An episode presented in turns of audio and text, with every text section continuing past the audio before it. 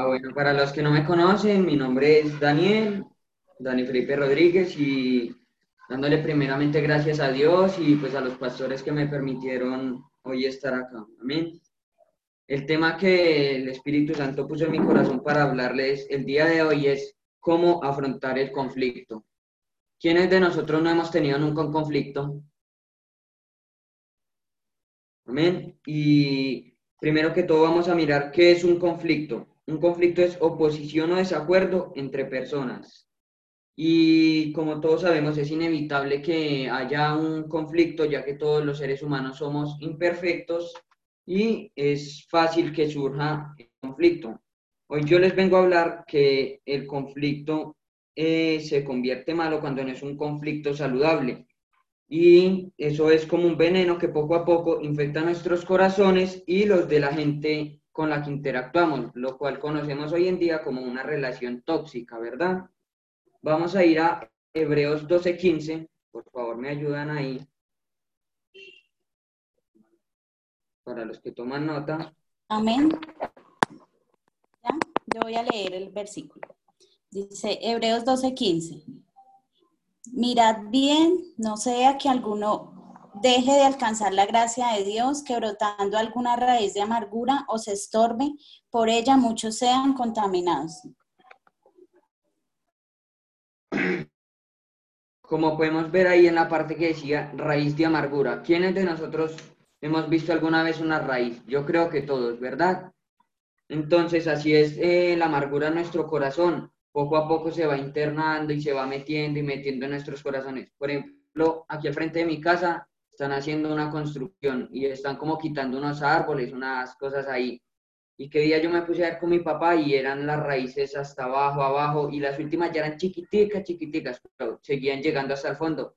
Así es el, eh, la amargura en nuestro corazón, se va metiendo en nuestro corazón y va cogiéndonos y cogiéndonos ventaja hasta que al final llega un punto en que ya pues ya no se puede hacer nada prácticamente.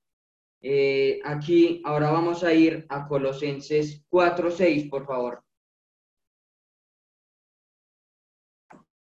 Eh, amén. Dice, sea vuestra palabra siempre con gracia, sazonada con sal, para que sepáis cómo debéis responder a cada uno. Amén. Aquí esta palabra nos está mostrando la, pues, la forma en que debemos interactuar con la persona, saber cómo hablarle, el tono, cómo hablarle a cada persona.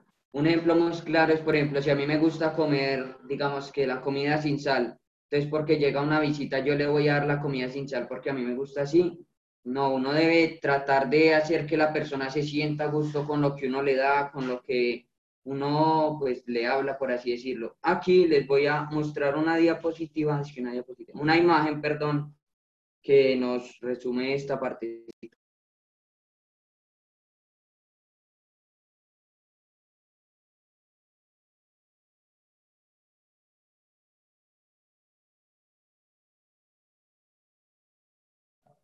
¿Sí están viendo la imagen todos? Sí. Sí. Ah, aquí podemos ver que esta imagen nos resume prácticamente de lo que hoy estamos hablando. El 10% de los conflictos se deben a una diferencia de opinión y un 90% a un tono de voz equivocada. Como podemos ver, eso es muy cierto y a veces uno no significa que siempre sea que uno hable grosero, sino que también uno a veces o así una broma o de confianzuda hace cosas que pues a la gente puede incomodarle, ¿verdad? Entonces eso es de lo que hoy yo vengo a hablarles, cómo debemos tratar a cada una de las personas. Pasamos por favor a Eclesiastes 7.9, por favor.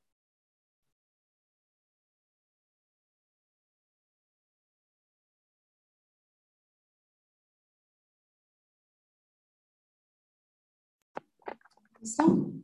Eclesiastes 7.9 dice, no, no te apresures en tu espíritu a enojarte, porque el enojo reposa en el seno de los necios.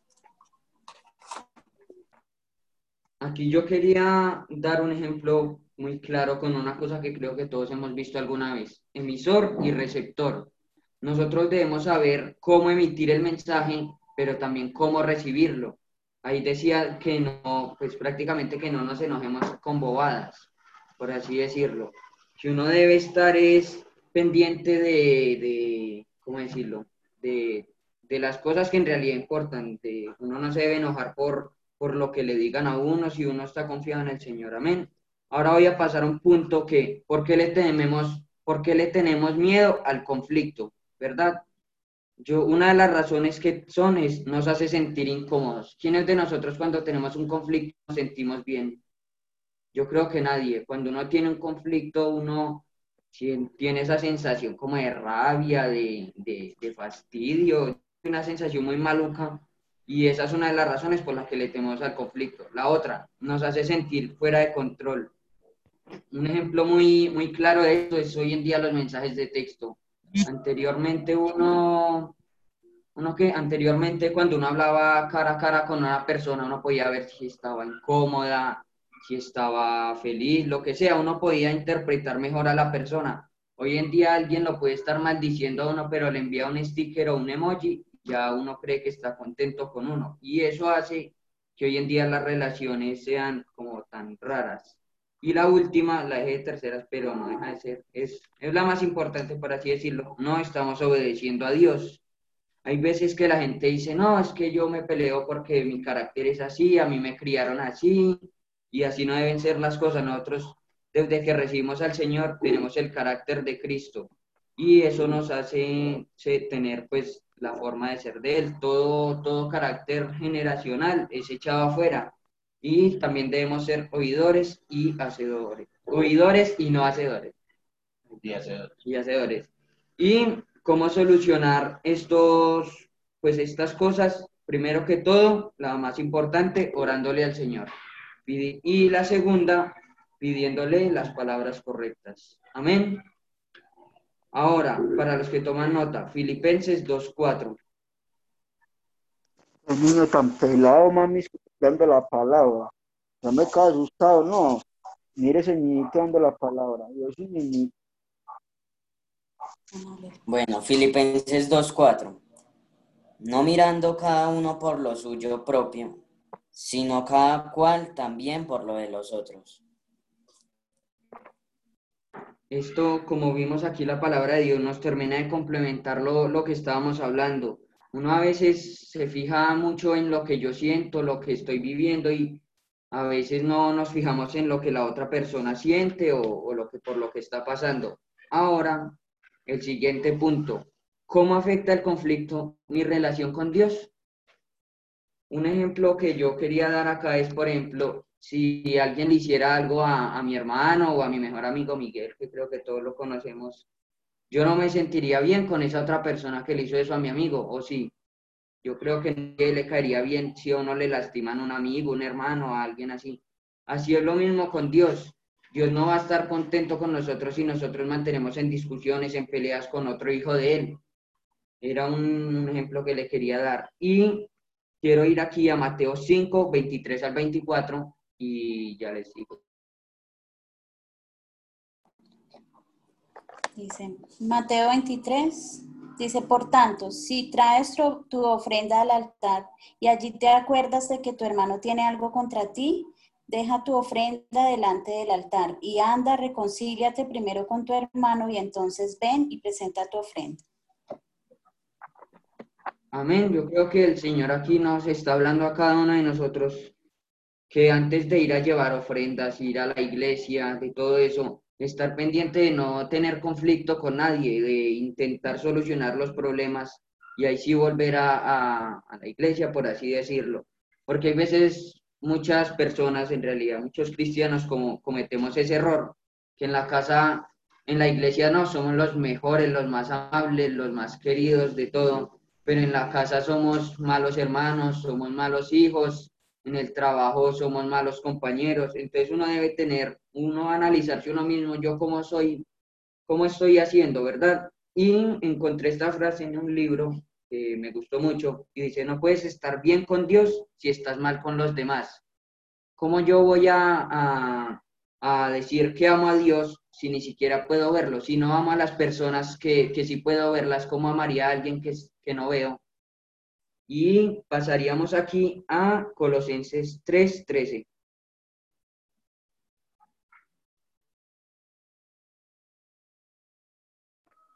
Amén.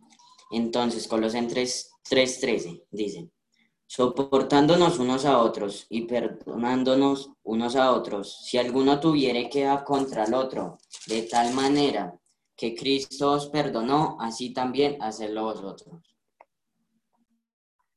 Ok, aquí yo quería en este versículo basarme en la parte que decía soporte.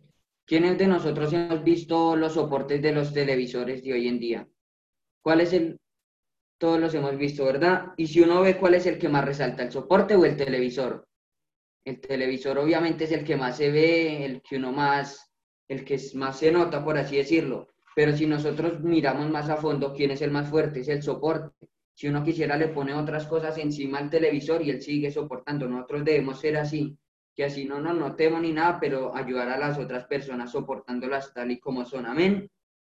Ahora, eh, este sí lo voy a decir yo, Mateo 5.9. Bienaventurados los pacificadores porque ellos serán llamados hijos de Dios. Este versículo creo que está muy basado con lo que hablo Elenita de, de lo de los pacificadores. Amén. Y eso es, la, eso es a lo que el Señor nos ha llamado, evitar problemas, intentar solucionar cada uno de, los conflictos que haya. Ahora vamos a pasar al siguiente punto. ¿Cómo se ve un conflicto saludable? Eh, le voy a preguntar a, a, ustedes ahí. ¿Quién de ustedes sabe qué es un oxímoron? ¿Saben qué es eso? No. No. Un, un oxímoron es complementar una palabra con otra que tiene un significado contradictorio o opuesto. Por eso era un oxímoron conflicto saludable. Desde cuando un conflicto es saludable, muchos se preguntarán. Pero vamos a ir a Mateo 18:15 para ver cómo podemos lograr un conflicto saludable, por así decirlo.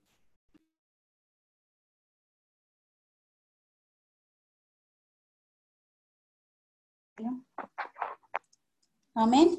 Mateo 18:15 dice, por tanto, si tu hermano peca contra ti, ve y repréndelo estando tú y él solos. Si te oyere, has ganado a tu hermano. Ok, eh, yo quería hacer aquí énfasis en la parte solo tú y él solo, los dos solos, ¿verdad?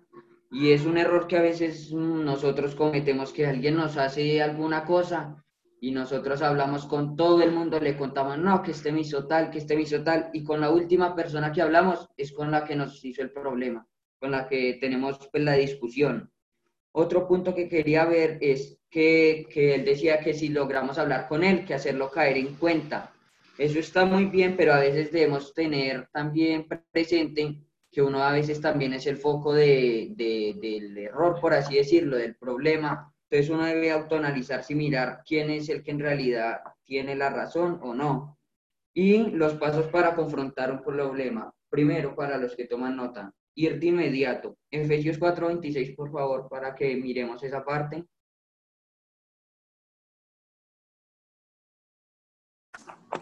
Amén. Entonces, dice, airaos, pero no pequéis, no se ponga el sol sobre nuestro enojo.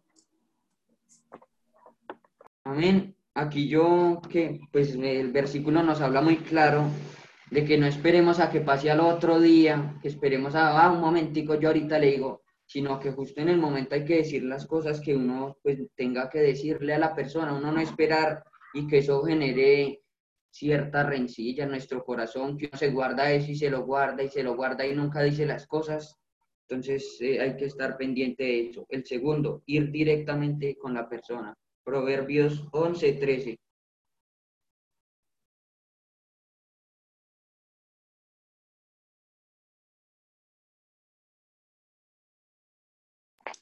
Listo. Amén. El que anda en chismes descubre el secreto, más el del espíritu fiel lo guarda todo.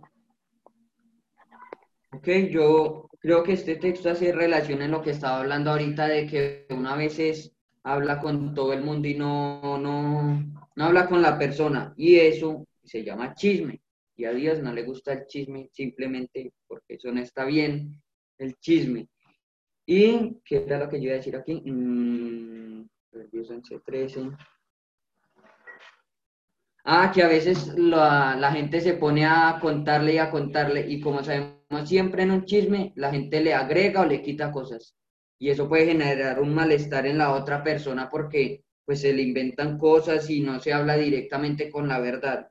Y el tercer punto es ir humildemente. Proverbios 15.1 para que miremos ahí.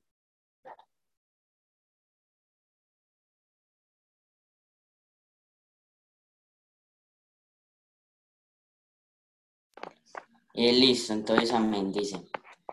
La blanda respuesta quita la ira, más la palabra áspera hace sufrir el furor. Hace subir. Hace subir el furor. Amén. Yo creo que esto es a lo que el Señor nos ha llamado y es a uno a veces bajar la cabeza también cuando, cuando es necesario. Porque, digamos, hay veces uno va y va a solucionar un problema o algo así y la otra persona va con la sangre caliente, dispuesto a lo que sea. Y uno si le habla con unas palabras suaves, calmado, hablándole, se logra que la, la persona pues de su corazón y se pueda llegar más fácil a, pues, a solucionar el problema. Cuando empezamos a, a hacer todos estos pasos que Dios nos empieza a decir, Él mismo empieza a limpiar nuestros corazones y los de las demás personas. Ahora, la resolución de conflictos. ¿Cómo solucionar los conflictos? Yo creo que el mejor ejemplo que nosotros tenemos de cómo solucionar un conflicto o un problema es, es el mismo Dios, porque nosotros diariamente pecamos contra Él, diariamente hacemos cosas indebidas y Él todos los días nos perdona con ese amor. Entonces nosotros debemos seguir ese ejemplo. Si nosotros decimos ser seguidores de Jesús, debemos seguir su ejemplo. Jesús no era alguien que peleara mucho, pero siempre que, pero cuando tenía un problema le iba directamente y humildemente a solucionar e-, el problema, ¿verdad? Debemos tener en cuenta que así uno solucione y vaya con la mejor actitud a solucionar un problema. Simplemente a veces no, no se soluciona no porque no de, sino porque, digamos, la otra persona no está dispuesta a perdonar, la otra persona simplemente le gusta pelear, no sé pero nosotros debemos tener en cuenta que nosotros, nosotros hicimos la, la buena obra, ¿verdad? Y ya con esta frase quería terminar y para que la analicemos todos nosotros en nuestra casa, si podemos con nuestras familias, y que digamos, si Dios me perdona a mí, ¿yo por qué no perdonaría a las otras personas? Y eso es algo que en mi cabeza siempre estuvo, pues esta semana que estuve preparando la prédica. Si Dios me perdona a mí, yo como toda la multitud de errores que cometo, los pecados, todo lo que hago. Y Él siendo tan santo y me perdona a mí, yo que soy un ser humano normal y no perdona a las otras personas, pues sería algo ilógico, ¿no? Entonces, eso era lo que el Señor tenía en mi corazón para hablarles y espero que les haya gustado mucho.